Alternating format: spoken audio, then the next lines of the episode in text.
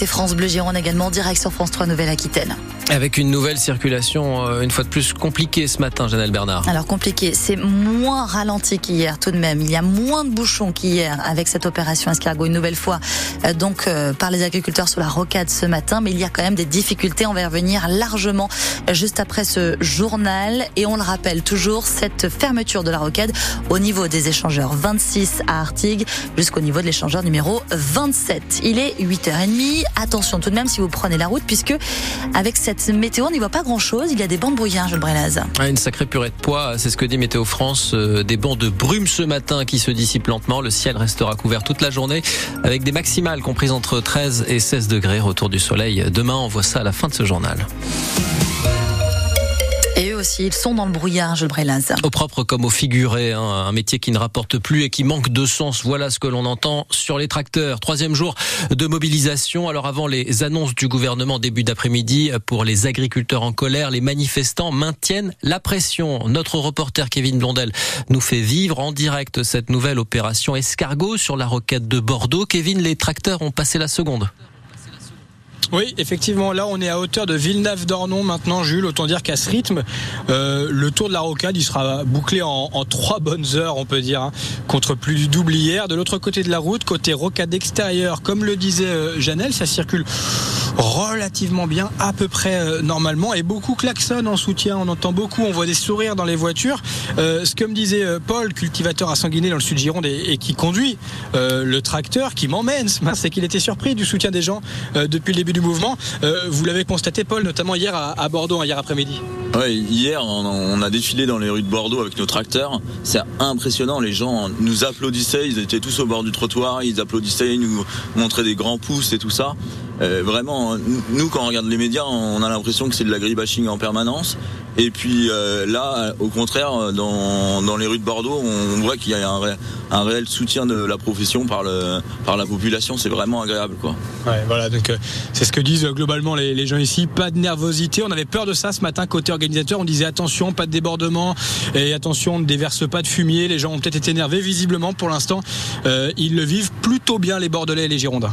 Opération Escargot, donc en direct. Euh, Kevin Blondel à Bordeaux sur la rocade, avec également en ce moment, euh, Kevin, euh, que l'on qu'on le sache, pardon, ce blocage de l'autoroute A62 à hauteur de l'Aréole qui est toujours en cours.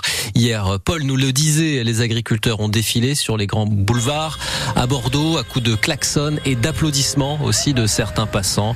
Les agriculteurs qui ont déversé du fumier devant la préfecture et l'hôtel de région avec des bottes de foin et des pneus incendiés. La FNSEA et les GIA d'Île-de-France qui annonce par ailleurs le blocus de Paris, barrage filtrant à partir de 14h au moment où doit s'exprimer Gabriel Attal. Et face aux grands mots MAUX, les grands moyens seront-ils au rendez-vous? Heure de vérité hein, pour le Premier ministre. Parmi les mesures attendues, euh, des gestes hein, sur le gasoil non routier, la détaxe de ce carburant des campagnes pourrait être maintenue. Sur les rémunérations, peut-être davantage de sanctions contre les industriels qui ne restent respecte pas la loi Egalim. Attendu également de l'exécutif, un cap à fixer hein, pour un métier en plein doute, profession qui malgré tout attire toujours les jeunes. La preuve, Stéphanie Brossard au lycée agricole de Blanquefort. Quand on demande à Hugo, 16 ans, originaire de Blanquefort, ce qui peut pousser un jeune à vouloir devenir agriculteur, il voit deux réponses évidentes. Par passion et par euh, lignée familiale, on va dire, euh, reprendre la ferme de son père et tout ça. Il sait de quoi il parle avec son héritage familial à lui. Mes grands-parents ouais, étaient agriculteurs. Mon oncle a voulu reprendre, mais ça a mal fini. Enfin, il y a eu plus de sur le compte. Donc, euh, du coup, moi, je base, je voulais faire agriculteur, mais c'est pas possible. Hein, c'est beaucoup trop dur. Donc, je me suis rabattu plutôt pour toujours rester sur le même environnement, même milieu, faire vétérinaire agricole. Lui est donc en pas pour soigner les animaux plutôt qu'en élever.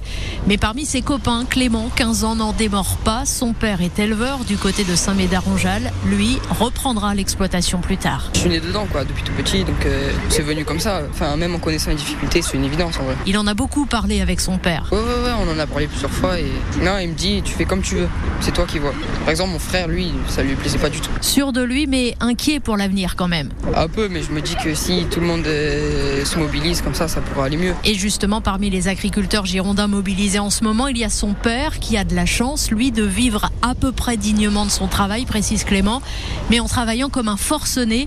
L'ado en est très conscient, il l'aide depuis qu'il a l'âge de tenir une fourche.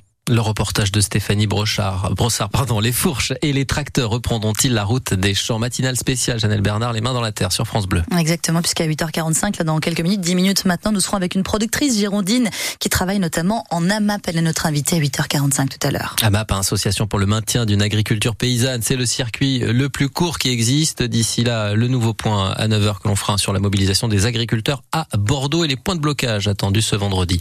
Dans ce contexte de crise paysanne, voilà qui ne passe pas l'Assemblée nationale a adopté euh, mercredi une hausse de 300 euros des frais de mandat des députés, augmentation jugée indécente par notre invité ce matin, Nicolas Thierry, le député écologiste de Bordeaux, dont le groupe a pourtant voté cette mesure.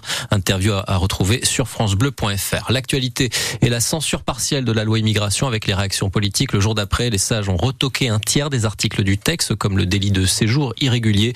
C'était une loi anti-républicaine et indigne réaction euh, du président socialiste du département de la Gironde, Jean-Luc Glaise. Et puis le sport avec la demi-finale de l'Euro de handball. France-Suède, c'est à 17h45. La rencontre se joue à Cologne, en Allemagne.